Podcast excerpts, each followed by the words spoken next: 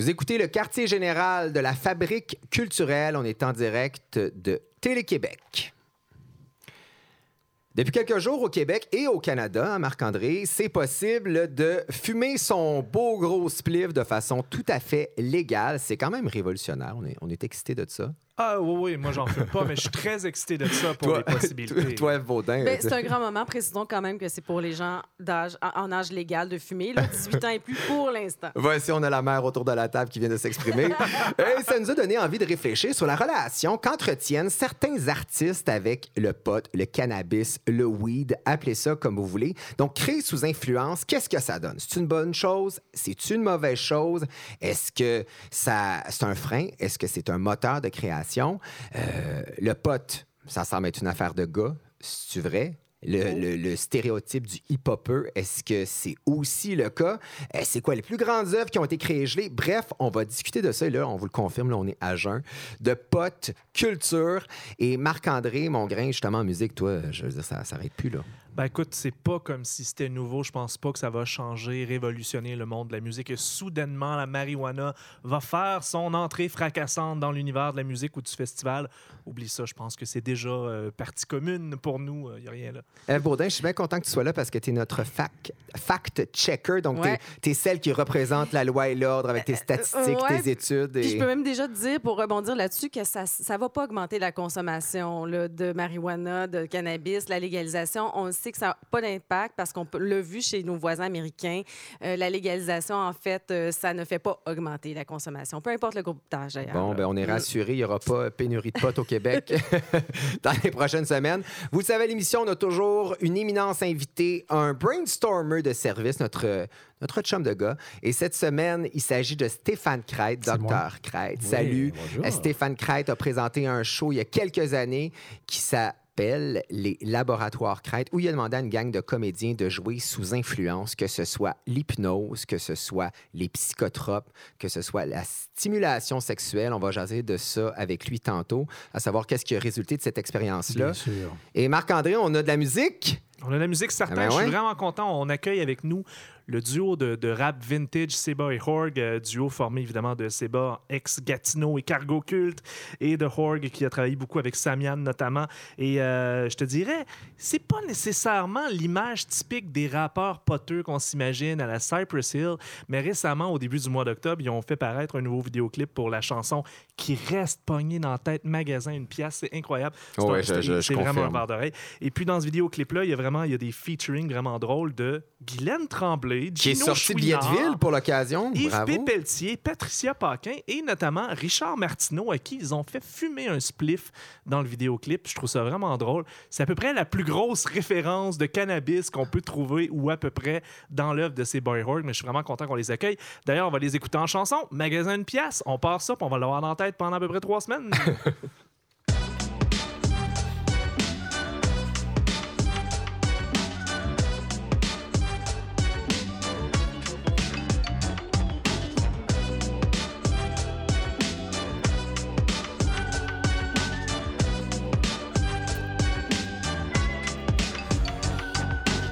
l'autre jour, j'étais down depressed, puis je filais pas. Fait que j'ai décidé d'aller faire un tour au Dolorama. Avant, je faisais des thérapies à 100$ de mais là, j'aimais mieux visiter dans le Star Star quand ça va pas. Yeah, uh. J'm'achète des cossins G. J'droppe une cadeaux, j'fais un peu moins deep. J'fais toujours des découvertes, je sors pour l'équip. Dans ma tête, j'me dis tout le temps. Shit, ils vendent ça ici. C'est comme un Black Friday, c'est comme un block party. C'est comme un pack body qui donne du back money. Au royaume des cochonneries, les gourmets sont rois. Les fils d'attente à l'infini toute la journée en font pendant que toute la province est sur les antidépresseurs, je me psychanalyse moi-même, je pour trop régime minceur dans un all you can eat.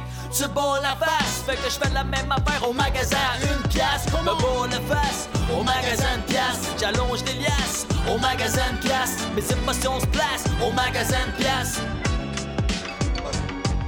Je me bois la face au magasin de pièces. J'allonge des liasses au magasin de pièces. Mes émotions se placent au magasin de pièces.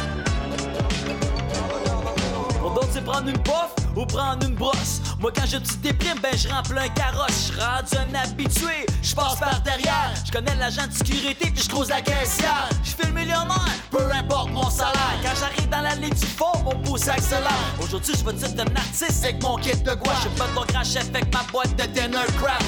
Me sens comme un king avec une poignée de. Pas besoin d'avoir des Nike comme bail de. Dans le salon ma TV, un écran plasma. Je me fais tripper mes bébelles, made in China. Comme mon drapeau du Québec, pilote du Canada. Je ma bipolarité au Dolorama dans un all you can eat. Tu te bats la face, fait que je fais la même affaire au magasin. Une pièce, je me bats la face. Au magasin de pièces, j'allonge les liasses. Au magasin de pièces, mes émotions se placent. Au magasin de pièces. Je me bats la face. Au magasin de pièces, j'allonge les liasses. Au magasin de pièces, mes émotions se placent. Au magasin de mes illusions. Je réalise mes vite après, c'est juste un bonheur d'occasion. J'aille de moi, je redescends sur terre. Je rien que des cochonneries quand je déballe mes affaires. Des costumes d'Halloween qui font même pas peur. Les écouteurs d'un fond qui fuck comme le chargeur. Mais à quoi tu t'attends quand tu vas magasiner là?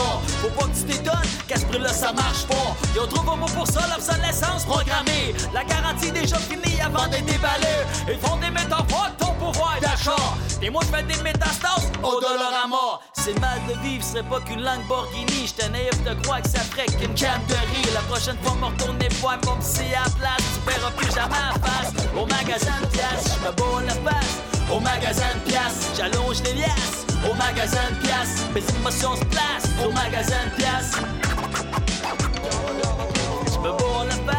Au magasin de pièces, j'allonge les liasses. Au magasin de pièces, mes émotions se placent. Au magasin de pièces.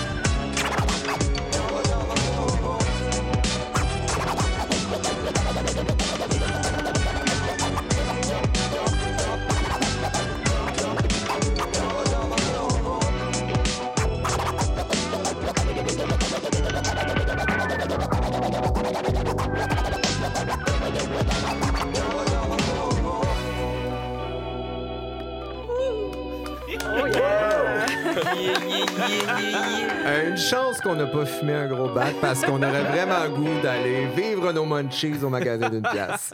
Venez-vous-en, les gars. Venez autour de la table. Hey, bravo! Excellent. C'était Seva and Org. Mon Dieu, que j'ai souri pendant cette chanson-là. Je, Ouais. Yeah. je me retourne et ils sont à jeun, je vous le confirme. ah, je pense que. Oui, oui, oui, oui. On est professionnels, on ne vient pas travailler euh, sous effet. Hey, ça, c'est des bons petits gars, ça. Maman a fait sa job, c'est bon. Je me retourne vers euh, Stéphane Kreitz. Salut, mon gars. Bonjour. Content que tu accepté l'invitation. Oui, je te dirais que c'est. c'est euh, T'es comme créé sur mesure pour ce thème-là. thème. Euh, je remets en contexte. euh, Il y a euh, 16 ans, C'est loin, quand ça même. fait quand même un bail, mais tu étais extrêmement précurseur avec ce projet-là qui s'appelle les laboratoires Crête, où tu jouais le rôle de Dr. Crête. Mhm. Ça a fait. été présenté par la compagnie théâtre expérimental Momentum. Tu as pris une gang de comédiens. Brigitte Poupard, Violette Chauveau, Sylvie Moreau, Marie Brassard, Jacques Lheureux, oui, Passe Montagne était là-dedans, Didier Lucien, Marc Bellan et une bonne gang. Et tu les as fait jouer et créer Mhm. sous l'influence de quatre types euh, de- de- de- de, On va les appeler des modificateurs de conscience. ben, d'ailleurs, il y a même un petit terme pour ça, le. ECM. Oui, exactement. Donc, tu les as euh, dirigés pour qu'ils jouent ne serait-ce que sous l'influence de la douleur, Douleur, ouais. sous l'hypnose, Mhm. excités sexuellement, et là, ce qui nous intéresse beaucoup aussi, sous l'effet de psychotropes. Exact. Alors, c'était euh, évidemment devant public. Oui. C'était. Dans des auditoriums euh, d'université ou d'hôpitaux. Mais pourquoi je n'étais pas là? En tout cas, je Ouais. capable. Et pour ceux qui veulent voir l'expérience, même 16 ans plus tard, j'en ai vu des extraits aujourd'hui. C'est vraiment intéressant. C'est disponible sur le isuma.tv, donc isuma.tv. Il y a un documentaire qui a été réalisé sur la chose et aussi un podcast sur SoundCloud qui résume bien l'expérience. Première question, pourquoi il y a 16 ans, tu as eu envie de, de- faire jouer tes comédiens gelés pour, euh, le- pour un show? Ben, je porte d'ailleurs actuellement, pour les gens qui ne le voient pas à la maison, mais un chandail de- avec les fichiers de Robert Gravel. On était euh, avec des copains, Louis Champagne, Gabriel Sabouret. On avait fondé le Grand Théâtre émotif du Québec à euh, l'Espace Libre. Donc, euh, parrainé par le Nouveau Théâtre expérimental, Robert Gravel, Jean-Pierre Ronfort. Et c'était l'époque où euh, Robert Gravel était très euh, intéressé à expérimenter avec l'alcool sur scène. Donc, euh, entre autres, du Rocher le milliardaire, qui était un spectacle où tout le monde buvait abondamment différents types d'alcool, dépendant du personnage qui était. Et euh, ça, ça, sa théorie ou son, son, son, motto, c'était gérer votre alcool. Fait que c'était à l'acteur de trouver comment pouvoir boire sur scène tout en étant capable de livrer son texte, et être, performant. Puis, fait que c'était vraiment une expérience qui était, pour moi, en tout cas, ça avait été spectaculaire de voir sur scène quelqu'un qui débouche une vraie bière au théâtre. C'était comme une espèce de c'était une hérésie presque de faire Ah ouais, OK, on peut faire ça, boire de l'alcool. Tu sais, comme tu dis, euh, euh, j'essaie de dire la, hache à la bonne place. C'est de euh, l'anglais, tu vas t'en sortir. que, on est professionnel, on boit pas, tu sais, on fume pas avant un show, mais je me disais, ça, cette expérience-là, ça serait comment rester professionnel en altérant notre conscience. Ben, c'était intéressant. Pourtant, je veux dire, les, les l'air, les cocktails de saumon, c'était sur le c'était sur l'opium. Je veux dire, il n'y a pas un artiste qui n'a pas expérimenté avec les drogues. Pour la création, mais pour l'interprétation, ça, c'est plutôt rare, je trouve. Ben, je veux dire, il n'y a, pas un DJ qui est à jeun euh, que je connais. il y a pas musique, c'est une forme d'art de party. Mais Pour les DJ, je peux vous dire, moi, je fais plus les DJ dans les bars, mais quand je l'ai fait, il y a une règle. C'est faut tout, tout, le temps que tu sois trois drinks en arrière de ton crowd. En arrière oh, ouais. Fait que quand ton crowd commence à boire son quatrième, toi, tu commences ton premier. Comme ça, tu sais, parce que tu dois rester un peu connecté. Eux, quand ils en ont bu 10, euh, faut pas que tu sois à jeun non plus. Là. Faut que tu sois dans le party. pas tous les shooters de tout le monde. mais il faut que tu sois plus à jeun que ton public, finalement. C'est ça. Comme ça, tu gardes un certain contrôle. Ça, c'est drôle, mais c'est vrai qu'en interprétation, c'est plus rare. Comme sur les planches, tu verras jamais, par exemple, la danse contemporaine avec quelqu'un gelé ou sous. Mhm, mhm. Ça arrive jamais, on dirait, parce que on dirait qu'on a besoin, je sais pas, corrige-moi si je me trompe, Stéphane, mais on dirait que quand tu interprètes sur scène, tu as besoin d'être en plein contrôle de tes moyens, alors que là, avec ces, ces stimulateurs-là, tu tu contrôles moins. Donc, il y a quelque chose d'un risque, d'une plongée. Puis ce qui était intéressant, parce que c'était une époque, ça l'est encore finalement aujourd'hui, mais où c'est très policé, tout est très propre, euh, tout est standardisé. Fait que, euh, le jupon dépasse un peu, c'était bien subversif. Fait que moi, ça m'intéressait parce que je trouvais ça un peu ennuyant finalement, le théâtre en, euh, très propre, institutionnalisé. Fait que d'un coup, de voir du monde qui faisait comme Ah, nous autres, on accepte qu'on expérimente. C'était quoi les drogues? Alors, donc, dans ce spectacle-là, donc, ça, la, la, la genèse de, des laboratoires crêtes, entre autres, a commencé à cette idée-là de faire OK, on pourrait modifier la conscience des spectateurs, des, des, des, des acteurs, puis voir comment ça influence leur jeu. Donc, il y a eu la douleur, comme tu disais, la stimulation sexuelle, euh, euh, l'hypnose, mais les drogues, donc ça a fait, OK, comment on fait ça? Il y avait euh, cinq ou six drogues différentes. Donc, il y avait effectivement du, du pot, il y avait de l'alcool. Laissez-moi me rappeler. Mushroom. Euh, mushroom, ouais, des champignons magiques. Mon Dieu, euh, Eve, euh, tantôt, tu, connais tu connais tes psychotropes. Puis il y avait aussi du Valium et du Dilodide. Donc on, ah. on, allait, parce que c'était Dans les antidouleurs. Ben, ouais, on était dans quelque chose de plus médical, scientifique aussi. Donc on allait vers là. on avait fait une, une, soirée de test avec les acteurs pour voir à quel moment la, la, la, drogue kick in, comme on dit. Puis c'est quoi le pic? Donc pour calculer le moment où on allait représenter la. Parce que ça fonctionnait toujours un peu de la même façon. Un acteur présentait une scène de théâtre prenait la, la, ou modifiait sa conscience, peu importe de quelle façon, puis rejouait la scène pour que ah. les, spectateurs puissent comparer quel impact ou quelle différence ça avait chez le spectateur. C'était quoi l'attitude des comédiens face à ce projet-là? Est-ce qu'ils étaient anxieux, stressés, nerveux? Parce qu'évidemment, ça peut faire sortir quelque chose soit de super positif ou d'extrêmement négatif. Ben, c'était pas mal tous des amis euh, qui étaient euh, sur scène, puis c'est tous des gens qui partageaient un peu les mêmes réflexions que moi de faire hey, on peut-tu trouver des formes euh, justement expérimentales, alternatives qui vont nous sortir de notre zone de confort? Fait que tout le monde était assez emballé par l'idée. Euh, euh, c'était épeurant en même temps, c'est vertigineux parce qu'il y a quelque chose de. de, euh, ça peut être humiliant d'une certaine manière. Exactement. Parce que tu, ben peux, tu peux avoir l'air ridicule, tu peux perdre contrôle. Oui, exactement, tu n'es plus en contrôle. puis c'est un peu ce qu'on a vu. On a vu des acteurs pas en contrôle, tout d'un coup perdre leur repère, travailler très fort à essayer de tenir par rapport à ce qu'ils ont à faire. c'était pas l'expérience la plus concluante, je dirais. C'était très intéressant comme, comme expérience théâtrale puis scientifique, mais ça donnait pas nécessairement parce que l'hypothèse de départ du docteur Kress, c'était que ces, ces, états de conscience modifiés-là allaient enrichir le jeu des acteurs. Et c'est pas le cas, finalement? Ben, pour les drogues, non. Je dirais que. mais j'ai une question. Tu dans Du Rocher, le milliardaire, c'est sur le bord de la piscine, tout le monde boit, c'est normal. Mais est-ce que les scènes, admettons, est-ce que le personnage prenait vraiment un psychotrope? Est-ce que le public le savait? Ben, pour ce spectacle-là, oui, c'était très annoncé. OK, là, lui, il va prendre du moche. Puis, puis est-ce que la scène qu'il faisait, le personnage prenait du moche non, pour vrai? c'est ça. C'était vraiment juste de voir. Au, même titre, la douleur. C'est un acteur qui jouait une scène dont on parlait pas de la douleur. Mais il était forcément sous l'influence. Moi, je me demande euh, l'aspect légal de la patente, parce que je veux ça reste que c'est techniquement pas légal. Surtout le 16 ans. Oui, c'était un problème. On avait déjà eu un problème avec les squads de la moralité quelques années avant. On avait fait un spectacle qui s'appelait Nudité, où les gens étaient nus sur scène, mais il fallait que les spectateurs soient nus aussi pour assister au spectacle. Et euh, on avait été été interrompu par l'espoir de la moralité. Mon Dieu, que je suis né dans mauvaise année. Fait que, ça, ça, nous a mis un peu euh, nerveux effectivement, par rapport à ce spectacle-là. Fait qu'on l'a fait un seul soir en privé sur invitation. Donc, c'était filmé, c'est dans le documentaire, mais on n'a on pas pu réussir à en faire un spectacle. Puis moi, dans mon but, c'était de le faire plusieurs soirs de suite, mais on s'est rendu compte très vite ça marche pour pas les acteurs, c'était beaucoup trop violent pour eux. Ça. Puis les, les, drogues aussi, on sait que ça a un impact sur la mémoire. Ouais, sur la durée euh, aussi. oui, c'est ça. Puis ça change la, la, notre perception de la durée du temps. Donc, pour eux, ça devait être très déstabilisant de jouer sous différents... Ouais, c'était très particulier. Euh, euh, il y en a pour qui c'était comme des drogues avec lesquelles ils étaient plus à l'aise ou qui étaient comme mm-hmm. familière avec, mais ça empêche que ça crée quand même un...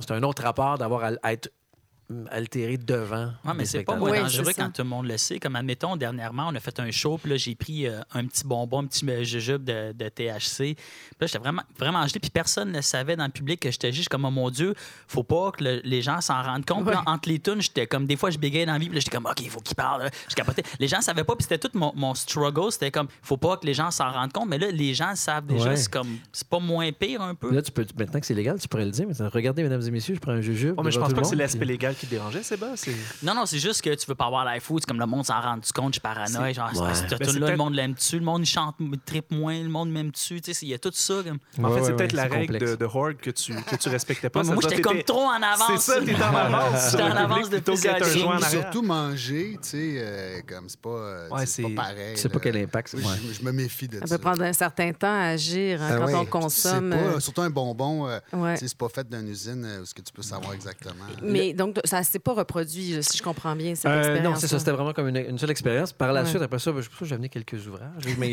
j'ai écrit une pièce de théâtre qui s'appelle Mycologie qui parle de, de, de du monde du champignon sous toutes ses formes, incluant les champignons hallucinogènes. des, personnages ingèrent des champignons, ils ont des textes là-dessus. Il y, a, tout un voyage. Mais Donc la réflexion, c'est poursuivie oui, exactement. pour toi. Mais pas nécessairement de, Moi, comme artiste, ça ne m'intéresse pas nécessairement de créer sous influence. Performer, oui, ça, c'est intéressant. C'est comme il fut une époque où j'étais chanteur. Euh, ah mon Dieu, ça m'a échappé. Ouais, ouais, ben, Est-ce que c'est sur YouTube quelque part? Oui, oui, vous allez trouver ça quelque part. Regarde-moi bien tantôt, aller sur YouTube. Mais, c'est sous un nom d'emprunt. Oh. Mais, mais, j'imagine que de performer euh, sous influence, le trois quarts des, chanteurs rock l'ont fait, les chanteurs hip-hop aussi. Je veux dire, là, on va y revenir tantôt. Là. Mais euh, Docteur Crête, pour toi, euh, Eve Baudin, qui est notre fact-checker, il y a des études qui ont été faites où on parle de justement la relation entre la création et le pote. C'est quand même intéressant, Eve. oui, en fait, je trouvais ça intéressant de fouiller dans, dans, dans, dans, les études qui ont été faites au point de vue scientifique pour voir si effectivement il y avait une relation entre la consommation de certains psychotropes et la créativité. Puis est-ce que ça fonctionne? Puis en fait, bon, évidemment, sans doute, il n'y a pas énormément d'études parce que les drogues étant illégales, euh, mm-hmm. c'est pas vraiment des études qui sont subventionnées par des universités, des centres de recherche, etc. Mais il y a quand même une revue de la littérature qui a été publiée dans un vrai journal, euh, puis qui ont recensé 19 études sérieuses qui ont été faites beaucoup dans les années 60-70. On sait que les Américains ont fait beaucoup de recherches, par exemple, sur le LSD durant ces années-là. Après, il n'y a plus rien eu. Et plus récemment, il y en a eu à nouveau, là, beaucoup sur le pot. Puis ce que ça dit, grosso modo, c'est que on est, à cause du manque d'études, on n'est pas vraiment capable de dire si ça influence directement, si ça rend les gens plus créatifs pour différentes choses. Parce que, premièrement, souvent, les gens qui sont attirés par les drogues puis qui disent Ah, moi, j'en prends pour euh, être plus créatif, c'est au départ des artistes. Donc, il y a comme une espèce d'interrelation entre les deux. Puis l'autre chose, c'est que finalement, c'est pas l'artiste va pas être plus créatif, mais finalement, il va quand même peut-être avoir un changement dans l'esthétique de son art. Puis ça, ça a été étudié. Par exemple, il y a des BDistes qui, après avoir pris beaucoup de champignons magiques, ont dit qu'il y a une altération définitive de leur façon de dessiner. C'est comme si ça avait ouvert une porte, puis tout d'un coup, ils se sont mis à dessiner complètement différemment. Et donc ça, on sait que euh, là, il y a beaucoup d'études qui se font sur le microdosing. Tout ça de façon très, très mais on sait que ça peut avoir un, impact à long terme sur la façon de créer. Et ça, c'est intéressant, mais je dirais qu'il ne faut pas euh, penser que du jour au lendemain, on va devenir créatif en consommant, mais qu'il y a quand même, il semble quand même avoir une relation entre les deux. C'est encore à, démontrer tout ça, mais que ça peut aussi avoir une altération au moment même de la création, mais aussi sur du long terme. Fait que ça, je trouvais ça intéressant. Mhm. Mais pourtant, euh, Seba, tu nous disais que euh, tu as, fumé durant des années, ensuite tu as pris une pause et que les chansons de cet album-là, grosso modo, ce qu'on a entendu ce soir, si c'était pas du pot, on les aurait jamais entendus. Donc toi, ça te rend plus créatif ou ça te fait juste sortir de ta zone de confort? C'est quoi ta relation avec le pot? Ben c'est plus, tu sais, moi j'ai passé huit ans à être straight edge, à rien, rien, rien consommer, puis je me sentais tout le temps un peu différent du monde en marge, du monde. Puis dans Gatineau, j'avais développé une espèce de personnage, c'est comme fucked up, tu sais, je bois. C'est brutal. Ouais, mais ouais, ça, mais aussi, même quand je chantais des chansons normales, j'étais tout le temps comme, ah, t'es fucké. Puis une je me retrouvais plus, vu que je consommais plus, je, savais plus c'était quoi mon persona trop tôt. Puis quand j'ai recommencé à fumer, je me suis ramassé chez nous, debout dans le salon en train de freestyler. Tu sais, le freestyle, c'est comme tu sais, le rap, tu te mets à. Tu, comme si mm. tu, tu rappes, t'improvises. Puis là, Mané, je suis comme, aïe, aïe, il y a une phrase qui me pop, je commence à l'écrire, une phrase qui me pop, je commence à l'écrire, mais c'était même, je voulais même pas écrire. Je voulais faire d'autres choses, je voulais juste fumer, écouter un film. Là, ça, fait que quand je fume, paf, j'ai des phrases qui, apparaissent littéralement, puis ça, ça, ça, rouvre, euh, ça rouvre une espèce de, de, champ de conscience. Admettons, une chanson comme magasin de pièces, parce que, tu sais, avant, j'aurais fait, OK, je vais au magasin de pièces, puis puis ça. Mais ben, surtout avec Org aussi, on se dit, OK, il y a ça, mais tu vas toujours un petit peu plus loin je laisse aller les images, je vais chercher des images un peu plus loin. Ça rouvre vraiment mon champ de conscience pour développer, c'est pas juste un thème, mais des sous-thèmes. Admettons, le gars, euh, dans Magasin de pièces, mon magasin de pièces, mais OK, il est triste. Euh, il y a aussi un autre thème qui est comme la dépression un peu, comment tu peux comme arrêter d'être déprimant dans la magasiner. Mais ça, c'est tous des sous-thèmes que, mettons, quand je fume, ils me viennent à l'esprit. Oui, sinon, tu serais allé en ligne droite, alors que là, tu es allé peut-être dans plusieurs directions que tu n'aurais pas exploré naturellement. Mais Vintage, là, j'ai jamais voulu, j'ai jamais voulu l'écrire mm. nécessairement. J'étais chez nous, j'étais en train de pratiquer mes mix de DJ, puis mon ordinateur de mm. texte ouvert, puis j'étais comme, oh, l'autre jour, j'étais down, ou telle affaire, des phrases qui viennent. Fait que là, j'ai écrit. Souvent, quand je fume, c'est pas je fais pas comme OK, là, je vais écrire, je vais fumer un bat, puis là, je vais me mettre à écrire. C'est que si je fumais en ce moment, ben, il y a un bout, je fais comme OK, excusez-moi, puis là, je vais écrire une ligne. C'est ça. Ça. ça il y a comme des punchlines, tu sais, comme quand tu fumes, tu es comme on écrit beaucoup des affaires humoristiques, ça, ça, va, ça va développer des affaires un peu humoristiques, des, c'est moins sérieux. Surtout, ça change la perception. Ben, mettons, quand tu es tout le temps à jeun, quelque chose que tu vois tous les jours, tu le vois plus là, ben, là, si tu as fumé, ben, là, tu le vois différemment. Puis je pense, dans ton texte que, que tu vois, que tu as écrit à jeun, si tu le relis, Stone, ça va peut-être avoir, comme il dit, ça va t'ouvrir des nouvelles portes. Puis je pense que, euh, j'ai comme une genre de doctrine. Oui, des fois, quand tu fumes, ça te donne des super bonnes idées, mais ça te reprend vite.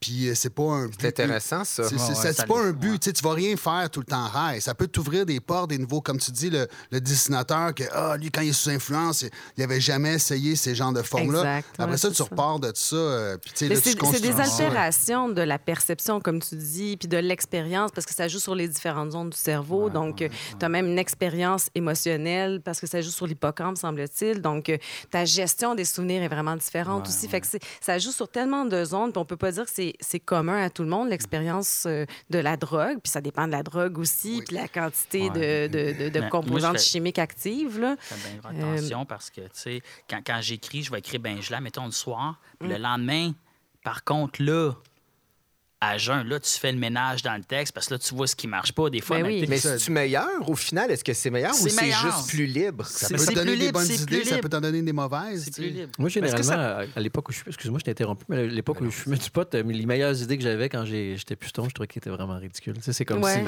mes, mes, idées de génie, euh, en revenant en nerd, j'étais comme, oh boy, ah oui, non, c'est ça prend T'en as sorti une trentaine pour en trouver deux, finalement. T'en écris 30, puis t'en as deux là-dedans qui sont vraiment bonnes, mais il a fallu que tu sois gelé puis que t'en écrives 30 la drogue t'a fait écrire 30 punchlines, le, le, cannabis a quand même un effet sur, dans le fond, l'altération, la perception du temps, ce qui fait en sorte que les musiciens, souvent, vont comme être un peu moins sur, sur la mesure, sur la note, sur la... ils vont se permettre un peu d'aller un peu partout, sauf que tu peux aller dans des zones intéressantes comme tu peux aller dans des zones qui sont un peu perdues. J'ai déjà vu des musiciens gelés sur stage ben que tu dis, eux autres, dans leur tête, là, ça marche au bout, mais moi, je suis pas gelé en ce moment, puis j'ai pas de fun. lui, il avait, pas, il avait pas respecté la Exactement. il avait pas de trois points d'avance. Mais, mais, les, les, boys, vous n'êtes pas les seuls à expérimenter, je veux dire, depuis la nuit des temps, les artistes expérimentent, tu sais.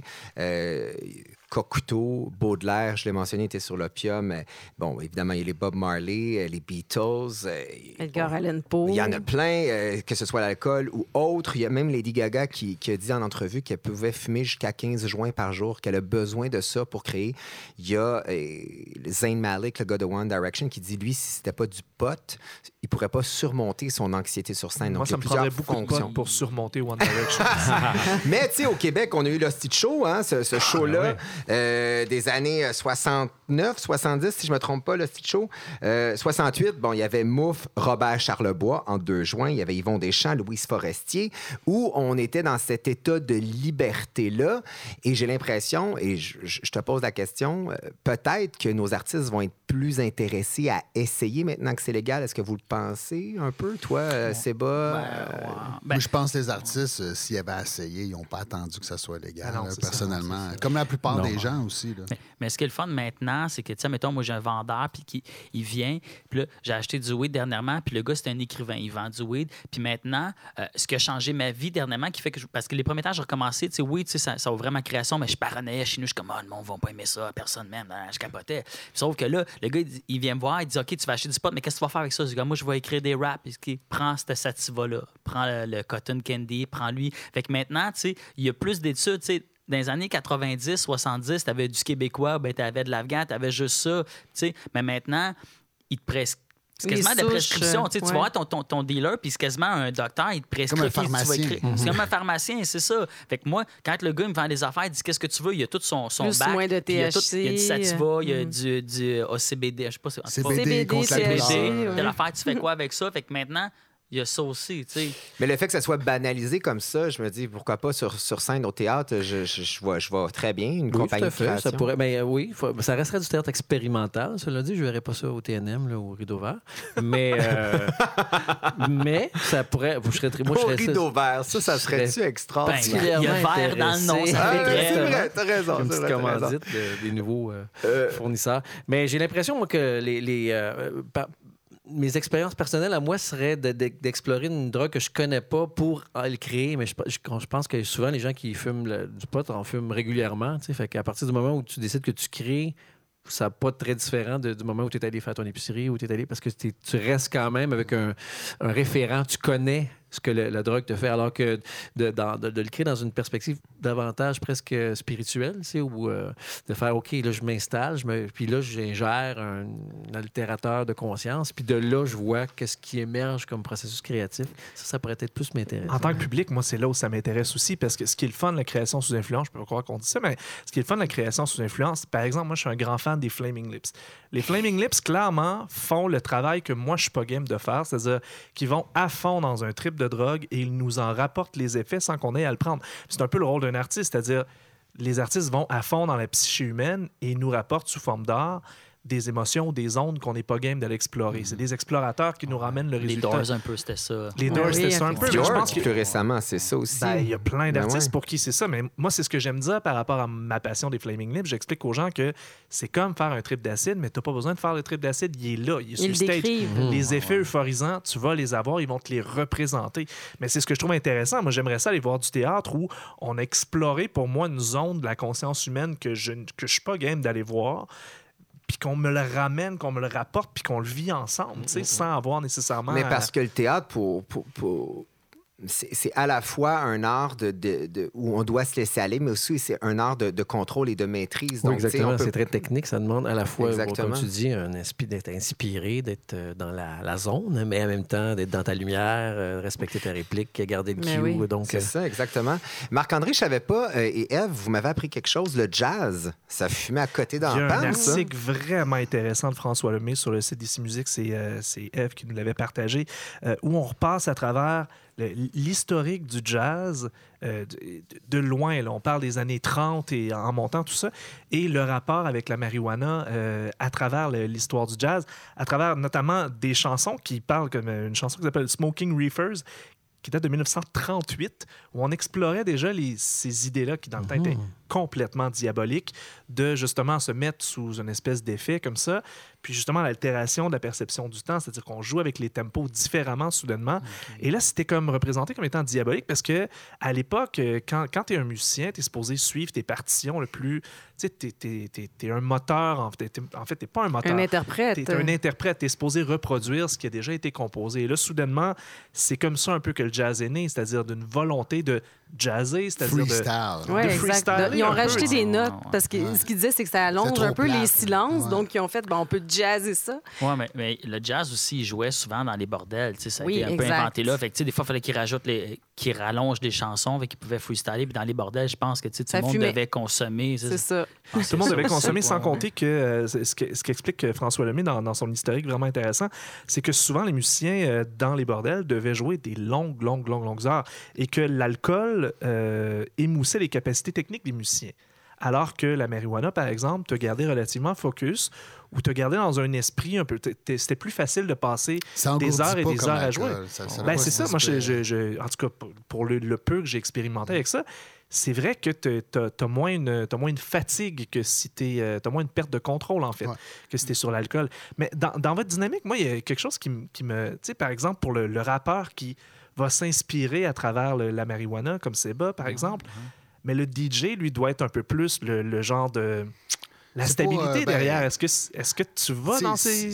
Comme vous avez dit, il y a une question d'accoutumance. Si tu fumes presque jamais, si tu fumes, là, tu peux rien faire. Tu es sur ton divan, puis comme. Tu, mais tu vas tout oublier, là. ça affecte la mémoire. Ouais, moi, que, que tu as un petit peu d'accoutumance, je pense pas que ça t'empêche. Tu demande à un guitariste, ça l'empêche de jouer de la guitare? Je pense pas que ça le rend meilleur, mais ça le rend pas moins bon. Euh, comme tu as dit, le mot tantôt, c'est être dans la zone. Que tu fasses, je fais du dessin, je fais du scratch, je compose de la musique. Peu importe ce que tu fais qui est créatif. Puis même, euh, je fais de la comptabilité, mais même ta, à un moment donné, c'est être concentré, c'est être dans la zone, c'est faire abstraction de tout le reste, c'est d'oublier ses problèmes, être ici et maintenant.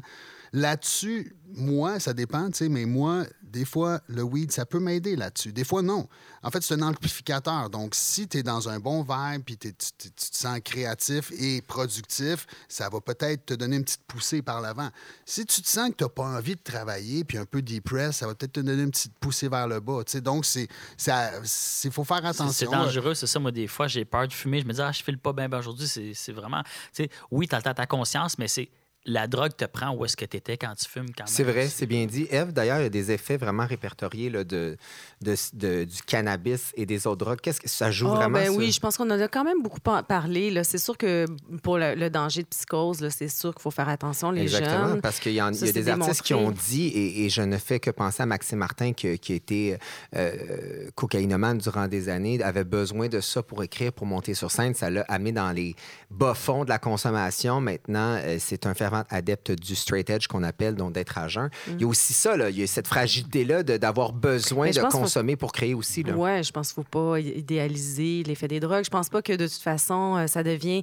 Je pense que c'est ce que je disais au début. Il n'y a pas de preuve que ça agit directement sur la créativité. Il faut faire attention de ne pas penser que c'est une porte d'entrée vers la créativité. Je pense qu'il y a bien des artistes depuis toujours, depuis la nuit des temps, qui ont expérimenté avec les drogues pour toutes sortes de raisons.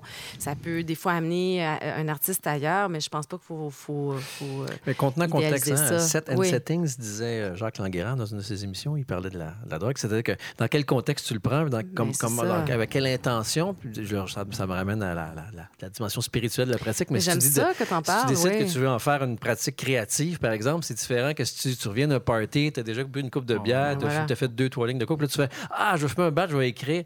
C'est pas la même chose que de faire OK, je me, crée un contenant, puis là, je vais prendre, euh, je sais pas moi, un gramme de champignons magiques dans le but de voir où est-ce que ça va m'amener par rapport à je me mets une feuille blanche puis euh, je fais de l'écriture ben, automatique. C'est pour ça, moi, que, que, je consomme aussi. J'ai été 80 ans straight edge, mais vraiment straight edge. Je prenais rien, pas, pas rien, rien, rien.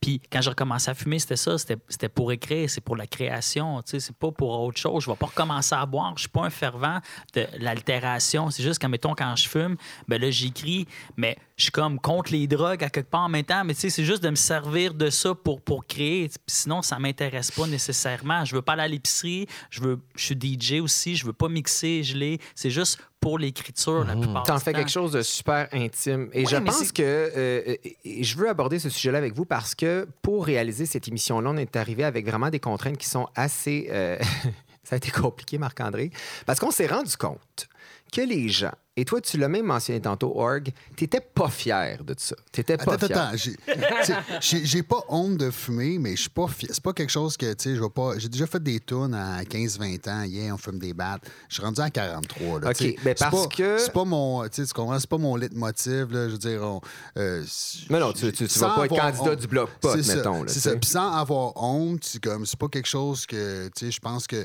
Parce que des fois, ça peut être réducteur, tu comprends? Puis je veux pas être juste réduit à ça. En fait, Tout je pense fait. que. Puis en même temps, je comprends tellement ça parce que imaginez qu'on demande à un artiste Hey, toi, es-tu comme un fervent de l'alcool Tu sais, il serait comme Ben, je bois, mais comme, tu sais, vraiment, Mais tu comment je portais pas des t-shirts En des bouteilles de whisky. je bois presque pas. Pour moi, deux bières, c'est comme, wow, là, je peux pas conduire. tu sais. Donc, je pense que ça dépend, c'est propre à chacun. Mais comment vous expliquez cette réticence-là? Parce qu'on a jasé avec des artistes qui assument pleinement qu'ils fument du weed. Dans leurs paroles, ils en parlent. euh, c'est c'est assumé. Et là, quand c'était le temps de vérifier avec le label, et là, soudainement, il y avait une frilosité. Mais moi, te dire, On voulait Jordan, pas identifier l'artiste à ça. Est-ce que c'est une chose? patate chaude en ce moment, au sens où je pense que personne n'est encore trop sûr, c'est trop nouveau, puis personne n'est trop sûr de la perception du grand public envers cette légalisation-là. C'est assez polarisant pour l'instant. On- Il est trop tôt pour voir les effets vraiment de la patente. Est-ce que moi, je suis convaincu que ça va être un peu un bug de l'an 2000, c'est-à-dire tout le monde a peur, il va se passer absolument rien, mais on le sait pas. On va voir qu'est-ce que ça va ouvrir. Puis, fait que pour l'instant, j'ai comme l'impression qu'au niveau de la représentation publique, il y a beaucoup de gens qui sont réticents à dire ben moi, je suis prêt à en parler, la marijuana. Rares sont les Stéphane Kreitz, je dirais, où ils sont comme. Ah, ou les Seba ou les Orcs qui acceptent d'en tu parler. sont- Pourtant, ça fait partie de, Ben, de leurs paroles. en- J'ai l'impression que Ouais, quand mais- c'est le temps de vendre, euh, puis de, de- de renvoyer l'image du gars qui fume, du gars de hip-hop, là, ça fonctionne. Puis quand c'est le temps de s'assumer pleinement comme quelqu'un qui fume, ça semble être Mais ils une autre paire ils de veulent pas manches. être là. nécessairement identifiés à ça. Tu Mais veux pas c'est être non plus comme l'artiste de service de la culture. Mais ça, pop. serait, ça ferait-tu Ben, quelque pas chose? Ça nécessairement quelque chose, toi, Seba? Ou... euh? Non. Mais tu sais, nous, dans nos paroles, on en parle quasiment tellement pas que, tu sais, fait gênant. exprès Et aussi, c'est-. C'est vrai, par exemple, que dans, dans, dans plein de tunes de rap, écoute, c'est quasiment c'est l'apologie. C'est Est-ce l'esthétisme autour de mais ça, est-ce qu'eux seraient à, à l'aise d'être ici puis de défendre ça? Peut-être que pas, parce que comme je dis, quand t'es jeune, tu S'il y a un des... label, tout d'un coup, il y a comme Ouais. quelqu'un au-dessus Ouais, qui nous, décide nous, on en parle ton à peine, on image. effleure le sujet, tu sais, on est... On a, Vraiment, ouais. Puis pourtant, il y a l'opposé. Il y a des Tragically Hip qui s'associent à des compagnies euh, Ça, c'est un peu différent Il y a Snoop Dogg qui vend son propre cannabis. Peut-être on va le retrouver. Mais c'est ça, moi, ça me fait plus penser. Moi, je comprends tout à fait votre position parce que le rap en particulier, il y a, il y a- il y a comme un aura. On dirait. C'est drôle, hein, quand on s'est dit, on va faire une émission en lien, tout ça. Puis, euh, c'est- on dirait que spontanément, tout le monde disait faut trouver un rappeur, faut trouver quelqu'un Ben du oui, rap. ben de- oui. du... Puis là, je suis comme, sais, c'est un drôle de, de stigmate que le, le- le rap, le hip-hop traîne avec lui. faut dire que bon, Ben, les images des Snoop de ou des, là. ou des Cypress Hill, je lisais un article sur Cypress Hill à quel point ils ont toujours été des, des militants pro-pot, puis tout ça, puis ils ont même depuis 2016 en Californie, depuis que c'est légalisé, eux, ils ont parti même un dispensaire à LA. ils ont ouais. leur propre boutique de potes. Ils vendent leurs albums avec des. Avec des, des- Ah, moi, je l'ai euh, su sur Instagram. Puis Parce qu'eux, ils ont eu la c'est- vraie c'est- légalisation, là, Eux, ils ont eu la vraie légalisation. l'illégalisation. exact. puis en fait, eux ont le droit d'en faire la promotion, ce qui n'est pas vraiment légal au Canada. Par exemple, Tragically Hip, tu nommais l'exemple, euh, mais l'exemple canadien de Tragically Hip, c'est qu'ils n'ont pas le droit de s'associer en tant que Tragically Hip à une compagnie de potes, mais ils en sont actionnaires. Et les différentes souches de potes vont porter des noms, de, vont faire référence à des, À des chansons, des Tragically ouais. Le Donc, groupe on à la claire ensemble a déjà sa sorte de pote. Ouais. Mais ça, ça Ah ben, m'étonne pas non C'est plus. un strain qu'on Ouais, mais avec, avec Ouais. Tragic Lips, c'est ça, Gordon, il était malade. Il est mort du cancer, fait que probablement il a pris, il a pris il a fumé du pot. Fait que, tu sais, je pense que les gens qui aiment Tragic Lips, ils sont un peu sensibles. Moi, je suis un grand fan de Tragic Lips, c'est comme une religion. Là. Mm-hmm. Puis, euh, ça, je pense qu'ils ont, ils ont dû comprendre qu'eux se sont associés à cette compagnie-là, peut-être vu que Gordon. Cannabis était- médical, C'est ouais. ça. Bon, c'est ce pas c'est- euh, ce que c'est de l'hypocrisie sociale qui va continuer à naviguer autour de cette, euh, affaire-là. Donc, euh, de- d'en parler ou de pas en parler ou de, de justement de s'associer à. On est encore dans un espace un peu euh, vaseux. Stéphane, Ouais, je te pose la question. Tu montes un show et tu as des comédiens et tes comédiens veulent arriver gelés comme une balle pour interpréter tel rôle. Est-ce que tu es chill avec ça? Ou pas du tout? Si c'est une expérience qui est euh, décodée, tu sais, qu'on essaie de comprendre, OK, c'est quoi l'intention? Qu'est-ce que tu veux regarder avec ça? Pourquoi tu le fais? De quelle manière? Je suis ouvert à le regarder, mais si c'est juste comme, bah, moi, je fume tout le temps, fait que je vais arriver juste tôt dans la répétition, puis je peux, je peux fumer avant un show, ça me dérange pas. S'il y a comme pas de motivation, il n'y a pas de moteur, il n'y a pas d'intention de recherche, ça m'intéresserait pas. Mm-hmm. Mais s'il y a vraiment de recherche, OK, essayons voir, qu'est-ce que ça donne, puis on en reparle après. Puis Mais toi, c'est vraiment de l'ordre de la spiritualité, presque. C'est vraiment Ben, ça. puis scientifique aussi, d'une certaine manière. Tu sais, les laboratoires Crête, il y avait une, une- une, vraie recherche scientifique. J'étais associé avec des, des laboratoires de recherche. Il y avait un Exact, il y avait même une infirmière sur place qui Exactement. regardait Ah ouais. les signes Wow. vitaux des gens. des signes, Wow. Ça, c'est intéressant. Et dans ces les- consciences-là altérées, bon, il y a eu l'hypnose, Ouais. il y a eu les, la stimulation sexuelle. Je vous vois, les gars. la stimulation sexuelle. D'ailleurs, Je c'est quoi le procédé? Je les pointe ça, juste pour le fun. Ben, pour euh, votre plaisir. Euh, donc, euh, stimulation sexuelle. donc, même principe, hein, l'acteur va jouer une scène avant pour euh, la- une scène neutre, un monologue, peu importe c'est quoi. Et puis après, il va être, euh, on va modifier sa conscience parce que ce qu'on espère, modifier sa conscience par un stimulateur, donc une, une- une induction. Euh, dans le cas de la stimulation sexuelle, il y avait différents types. Il y avait des, euh, des jouets sexuels, donc des caleçons vibrants, par exemple. Donc, il y avait comme une espèce de vibration à l'intérieur du caleçon qui activer le clitoris.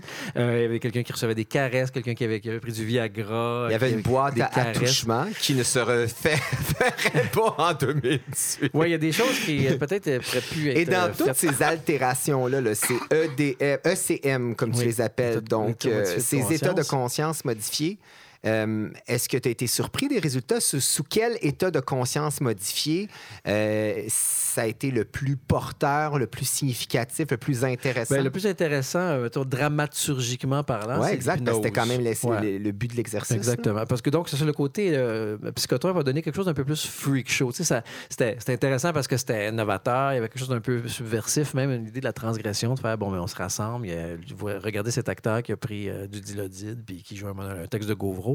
C'était spectaculaire, il y avait quelque chose de... Mais ça restait quand même un peu... euh, Décousu, peut-être, Bon, le décousu, anecdotique à la limite, ouais. Alors que l'hypnose, pour moi, il y avait vraiment une, euh, une recherche intéressante à faire là, qui s'est continuée, qui s'est développée d'ailleurs. J'ai rencontré encore quelqu'un qui travaille encore à, à- hypnose des comédiens. Ouais, avec des comédiens, peut-être. Euh, donc, euh, il y avait vraiment un hypnothérapeute sur place avec nous. Qui avait, on avait fait euh, un genre de recrutement d'acteurs qui avaient le plus haut taux de- d'hypnose-suggestibilité. Donc, des gens qui se peuvent rentrer en hypnose rapidement. Euh, lui, les, les- ces hypnothérapeutes-là les avait entraînés. Et puis, ça donnait quelque chose de vraiment fascinant de travailler sur la régression d'âge, sur des difficultés d'élocution. C'était euh, l'improvisation non, c'était vraiment des textes encore. Donc, les acteurs. qui avait appris euh, par cœur? ouais, Le avant-après, en fait par exemple, Stéphane Demers euh, jouait Le Petit Prince. Fait qu'il jouait une scène du Petit Prince. Je sais pas, il avait quel âge à cette époque-là, dans la quarantaine, 35 ans.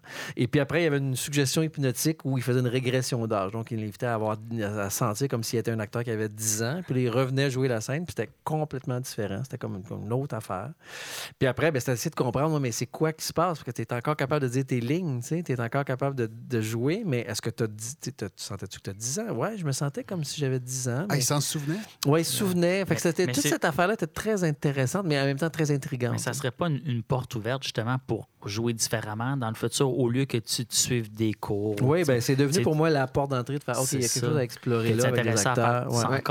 Ouais, ben moi je, je continue à, Ça, ça à y m'intéresse. réfléchir. je Ouais, tout à fait. je sais qu'il y a d'autres. euh, des, euh, J'avais rencontré une étudiante euh, qui, qui- qui étudie maintenant, qui travaille maintenant avec un euh, Pierre Inville, un, un- un scientifique qui travaille Ouais. autour de la douleur. Puis elle, elle travaille encore avec l'hypnose autour de ça. Puis elle elle été intéressée à intégrer ça avec du travail d'acteur. Ben, surtout avec la, la, la- la pléiade de drogue, par exemple, on parle, on parle beaucoup de la création, mais aussi, on, on l'a abordé un peu, le point de vue du public. Moi, je sais que j'ai découvert la musique électronique à travers les drogues de rave. C'était, inévitable. J'ai, commencé à mille techno en même temps que ma première pilule. Salut, maman. Mais c'est ça quand même. Donc, il y, y a toute cette émancipation-là que le public peut vivre à travers aussi. Euh, je veux dire, combien de shows on est allé voir un peu pacté, combien de shows on est allé voir avec, euh, avec euh, un spliff dans le nez, euh, et ça fait partie. Ouais, mais Ça- les, les artistes ont cette Mais- mission-là de- d'être des, des, euh, des modificateurs de, de perception, d'ouvrir des perceptions, de te faire voir. Tu sais, le, les des Beatles, c'était ça aussi. C'était comme, ah oui, OK, on peut penser comme ça, oui. on peut Tout aller fait, vers ben là, oui. on, on- on- on peut aller par là.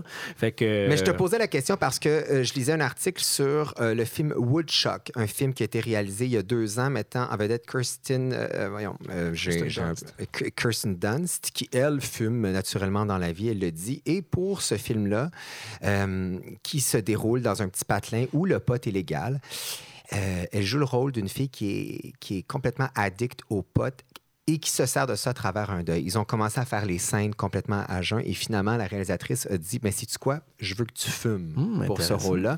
Et finalement, son deux mois de tournage, elle l'a fait complètement batter et je pense pas que ce film-là serait le même si c'était pas du cannabis dans l'interprétation. Mais ce qui est Intéressant. à écouter sobre. Ouais, C'est ouais, une bonne question, Non, je c'est le une regarde bonne au question, cinéma c'est du ça, c'est ça. Non, mais c'est parce que je pensais à ces expérimentations de théâtre, puis je me suis dit, il me semble que moi, dans la vie, euh, une des choses que je trouve plate, c'est de me retrouver à jeun avec des gens battés ou des gens trop gelés, tu sais. Est-ce que, justement, le public qui est particulièrement attentif, tranquille dans une salle de théâtre, est-ce qu'il n'y a pas justement un décalage entre les soumettre à des acteurs qui sont sous influence alors qu'eux sont comme, ben, moi, je suis pas dans ce buzz-là en ce moment? Mais je me souviens que pour euh, euh, la- l'actrice qui était sur le MDMA, euh, on avait, euh, elle, avait, On elle la avait- salue. elle avait une amie qui avait décidé de prendre en même temps qu'elle dans la salle par solidarité parce qu'il y a quelque chose de cette drogue-là que tu n'as pas le goût de te sentir. C'est comme un peu Ouais. trippant de sentir que tu es tout seul à vivre l'expérience. tu sais. Fait qu'il y avait comme une spectatrice qui était comme en allégeance avec elle. Euh, C'était une- c'était une au- un autre volet de l'expérimentation. à Très travailler. drôle. On parle de beaucoup de pot culture, c'est le thème de l'émission. Et avec cette nouvelle loi-là, on ne pourra plus afficher fièrement ses on ne pourra plus vendre de- d'imagerie euh, à l'effigie du cannabis. Et ça, ça me donne envie de vous parler de, Fall for V. Qui est-elle en fait? Parce que on, se questionnait beaucoup avant l'émission. On se disait, mon Dieu, ça semble bien être une affaire de gars, ça, le pot. C'est tous les, les gars qui fument du pot le, le prônent fièrement, mais j'ai pas une de mes amies de filles qui se promène avec un T-shirt qui a une feuille de pot dessus. Les rappers, euh, j'écoutais beaucoup les paroles. Les Nicki Minaj de ce monde parlent davantage de Molly, de MDMA et de cocaïne que de pot. Donc, j'ai l'impression qu'il quelque chose de très, très chauvin et masculin là-dedans. Et Fall for V, c'est une, une fille, une Québécoise qui habite maintenant à Toronto, qui est photographe, est suivie par à peu près 10 000 personnes sur Instagram. C'est une fille qui souffre de spondylarthrite ankylosante, donc elle a constamment des douleurs et elle a décidé de commencer de lâcher les opiacés pour se diriger tranquillement vers le pot, donc dans un but wellness. Et finalement, le pot a changé sa vie et a surtout changé son rapport à la création. Elle fume, elle me disait, un gramme par jour.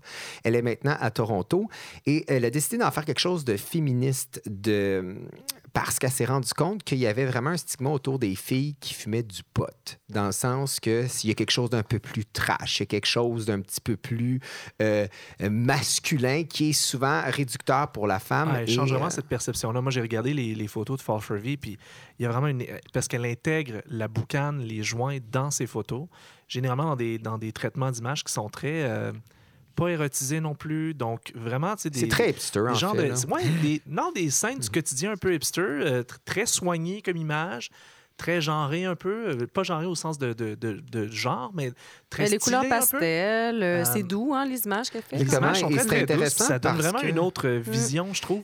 Puis moi, ça ça m'a fait penser à... On dirait qu'on voit une tendance émerger de cette espèce de yoga pot, là, un peu genre comme, ah oui, on a des petits produits, des petites crèmes, c'est bon pour Bien-être. tout. Le, le petit côté bien-être du pot que je trouve un peu... euh, Et, et ce qui est intéressant aussi euh, avec Fall for V, c'est qu'elle a, elle a mentionné que le pot a vraiment aidé dans son émancipation corporelle à travers son corps. Euh, et je vous pose la question, les gars, vous êtes dans le milieu du hip-hop, est-ce que vous le sentez, ça? Vous, une fille qui arrive, euh, une chanteuse pour un featuring, qui veut fumer des joints, est-ce que pour vous, c'est un turn-off? Est-ce que vous le sentez, ça, que c'est un boys club, le milieu du, du pot? Pas tant. Honnêtement, peut-être peut jusqu'à là, 10-15 ans, je pensais que c'était une affaire de gars, mais je te dirais, tout, euh, en bas de 30 ans, gars, fille, il n'y a pas de distinction. Mais je pense aussi là. que Farful V, sa- son discours était beaucoup autour du, du pot thérapeutique. là. Donc, je pense que son discours vient beaucoup de là, de faire connaître les bienfaits. Elle est passée d'une fille qui consommait beaucoup de médicaments à Exact. rien. Donc, Mais elle s'est rendue que... compte qu'elle était victime de bashing sur les réseaux C'est sociaux euh, de la part d'hommes parce qu'elle affichait fièrement ses couleurs et son amour du pot. Donc, il y a quelque chose quand même d'assez intéressant Alors que pour là-dedans. elle, ça a sauvé un peu, ça, ça, ça a fait qu'elle elle prend plus du tout de médicaments. Donc, c'est c'est vraiment tout ça que ça change aussi. Là. Le problème, c'est pas peut-être pas tant le pote que juste les masculinistes frustrés. Pense Ouais, pas je pense que c'est ça. ouais. Tout le monde se fait bâcher anyway. Là. Ben, ça, Ouais. c'est ça. En ce moment, sur Internet, euh, tu sais, Non, non. le trolling, euh, il va à qui mieux mieux. là. Dès que tu as un poil qui dépasse, euh, Mais en même temps, Mais, mais je ça montre qu'il y a quand même encore des résistances. Oui, parce là. que je veux dire, des Lil que- Wayne et des rappers de ce monde fument des joints sur scène. Pendant ce temps-là, Rihanna à Coachella roule un joint sur la tête de son bodyguard. Ouais, et finalement, ça fait la tournée euh, de tous les réseaux sociaux. Et c'est- soudainement, Rihanna est une. euh, Ben oui, c'était une ligne sur le crâne chauve quand même de son. C'était quand même spécial. Ouais. Mais euh, je pense que tout le monde a vu ça plutôt comme rock and roll. Moi, j'ai trouvé ça Ouais. plutôt Mais euh, Rihanna, divertissant. elle fume depuis un bout. Je veux dire, moi, je la suis sur Instagram, puis elle fume des battes live. euh, tu je veux dire, elle s'affiche. Puis je pense que tout le monde trouve ça cool. là. Mais c'est vrai qu'il y a quand même quelques pop stars quand même qui sont affichés comme ça. Je, je pense à Miley Cyrus. Miley Cyrus est à fond dans l'imagerie du pot et dans l'imagerie de la porno.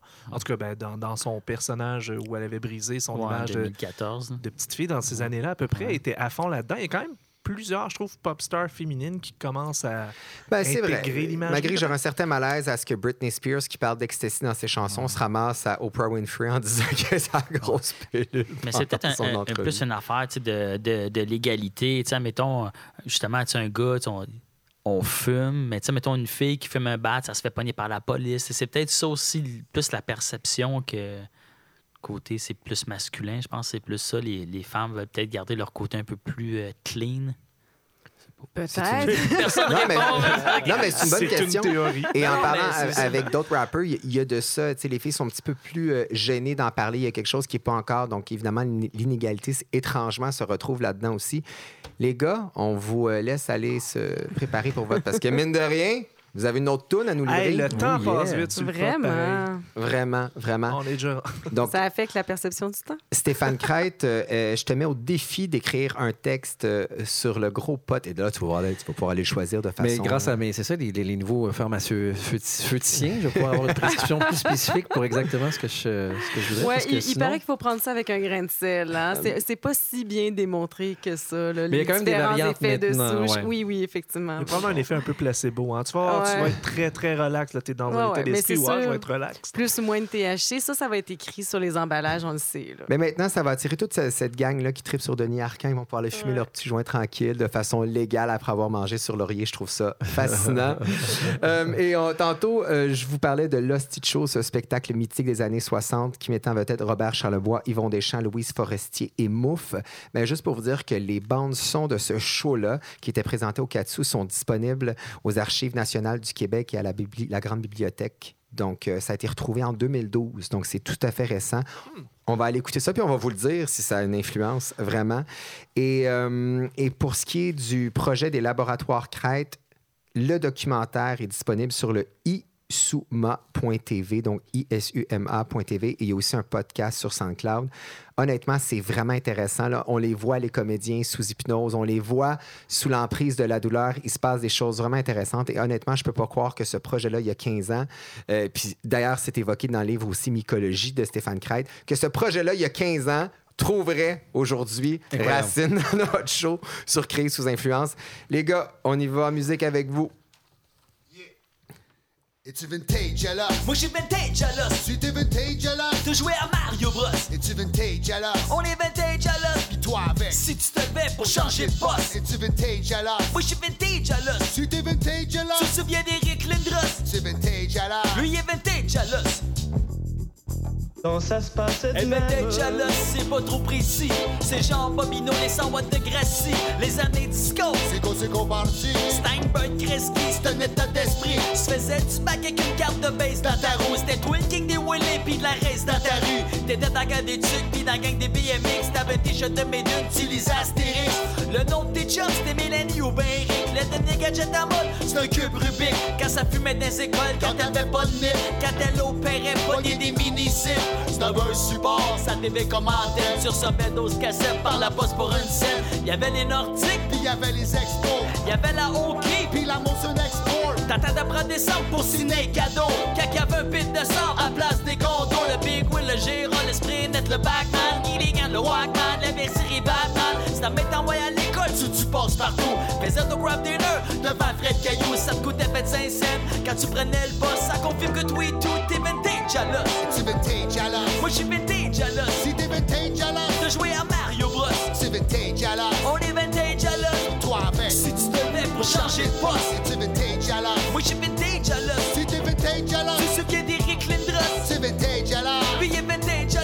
Qu'il a porté des chicks à l'envers dans ta Chris Ross. C'est vintage à l'os, tu vas te souvenir aussi de la STCUM Berry de Montigny. Mais t'en souviens pas, t'es vintage et tout. T'as connu avant la terminus d'Haribo. Pour toi, Sylvie Léonard, c'est Lidon.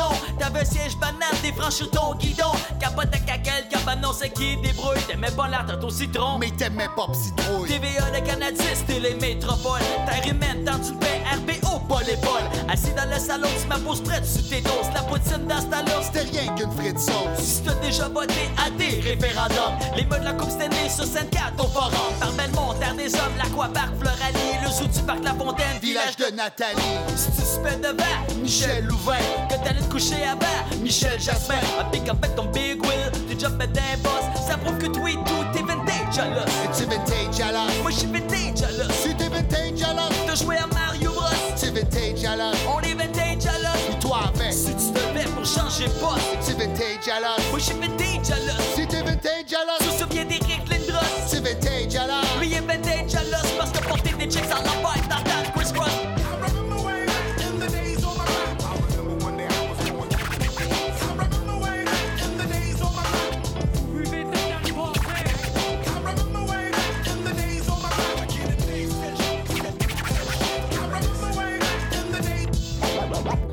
bon vieux temps, ça se passe. Se baigner d'être de retard au club vidéo Que finalement ça coûte le double pour checker Rambo. Et ça en plus t'as beau oublier de le rembobiner. Quand tu regardes ça aujourd'hui t'es bien content de streamer. T'as connu MSN puis le téléphone à cadrer Les floppy 10, les Betamax.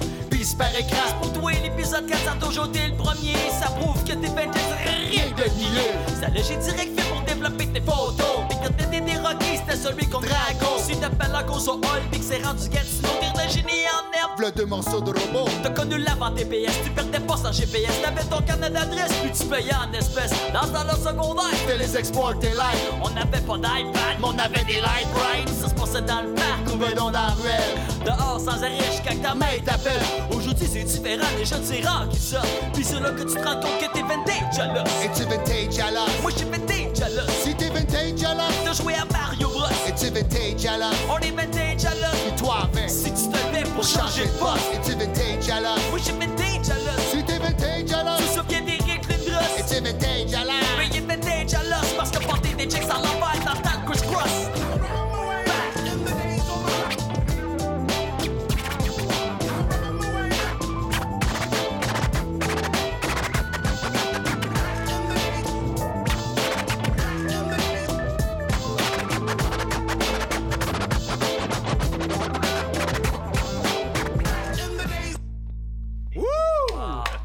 je me suis rends curieux. compte que Quel je suis pourcent- vraiment vintage. Ben oui, quel pourcentage de ces références-là vous avez compris? Moi, ça 104%. 100%. Hey, les gars, venez vous asseoir pour le mot de la fin. Ouais. Hey, C'était très cool, ça, la gang. Merci. C'est vraiment mouvant de faire cette chanson-là avec des références qui ont eu lieu à Radio-Québec. dans- On a eu plein de, de choses de Radio-Québec. Probablement enregistré dans ce même studio. Probablement. L'émission se termine. Seba, Org, merci beaucoup de votre transparence, d'avoir accepté l'invitation de venir parler de ça, parce que c'est quand même un aspect important de la création. Euh, on le voit, ça a une influence directe sur ce que vous faites. Euh, vous le faites bien. Merci beaucoup d'avoir accepté de parler de potes avec nous autres à cette heure qu'on peut fumer ça euh, ben, tranquille. Bravo. on s'en va en fumer un. Là. Ouais, ça. Dans quatre minutes, tu vas être libéré. Euh, Docteur Crête, Oui. Stéphane Crête, merci beaucoup pour ce projet-là qui, euh, qui est né il y a quelques années, mais qui est très trouve vintage là. vraiment vintage, mais qui trouve une résonance encore aujourd'hui. Ben oui. Euh, donc, je vous rappelle que tout ça, c'est disponible en ligne, le documentaire et le SoundCloud. Marc-André, Ouais. toi, au niveau de la musique, j'ai hâte de voir si tu vas te rouler un joint bientôt dans un prochain show de hip-hop au Métropolis. Ah. Oh, au MTLUS, Non, je dirais pas plus que d'habitude, genre une fois par année, par hasard, mais moi, j'ai hâte de voir ce que ça va changer dans les festivals de musique, hein, parce que c'est une grosse patate chaude, ça aussi. On a entendu Alex Martel du Rockfest passer où à Tout le monde en parle une couple de mois. Il le disait ouvertement. Il dit Moi, j'aimerais ça en tant que. En tant que gars de festival, que je puisse avoir des revenus de, de, de- la vente de la marijuana dans les festivals.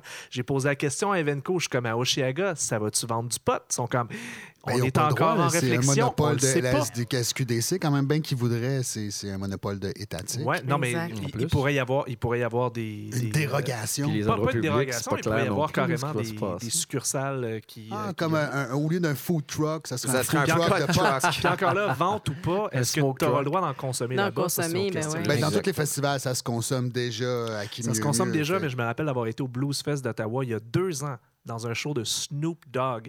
Et il y avait une escouade antidrogue qui se promenait, qui ramassait les gens avec des joints. Des joints Mais et ça, j'appelle ça une trappe à. Ah, on Ça, va ouais, on Ouais, Ottawa dynamite. Là? C'est Ottawa. Mais c'est- c'est dans le Canada. Donc, un peu Voilà. partout dans le Canada, est-ce que ça va être toléré ou pas? Eve. Baudin, Ah, la, la fact-checker, tu vas être dans le jus pour la prochaine année, toi? prédit qu'il y aura beaucoup, beaucoup de mythes à continuer à défaire sur le cannabis, là, sur la les effets de la fumée secondaire. Il y a des gens qui vont se dire est-ce que je peux être stone parce que j'étais dans un show, puis là, si je fais un test après. Ah, beaucoup de choses comme ça pour moi à l'avenir. Alors, euh, mais je trouve ça fascinant parce que c'est quand même un moment historique. Euh, c'est une décision qui était quand même intéressante d'un point de vue politique aussi à faire, donc euh, à suivre, euh, mais définitivement intéressante d'être dans un pays qui légalise une drogue qui est communément consommée. On s'entend, là, je l'ai dit au début, euh, ça- les statistiques démontrent que ça augmente pas la, la- la consommation suite à la légalisation, donc ça devrait rien changer dans les faits comme tel. Et merci aussi à Télé-Québec et la Fabrique culturelle de nous permettre de parler de potes et de culture. C'est quand même très, très cool. Rendu légal. Euh, C'est c'est rendu légal, exact. Et vous pouvez nous suivre évidemment sur notre page Facebook pour des critiques, des nouvelles culturelles, sur le SoundCloud et sur le iTunes, évidemment, du quartier général de la Fabrique culturelle. Abonnez-vous. Merci beaucoup, la gang. Merci à toi, Jordan.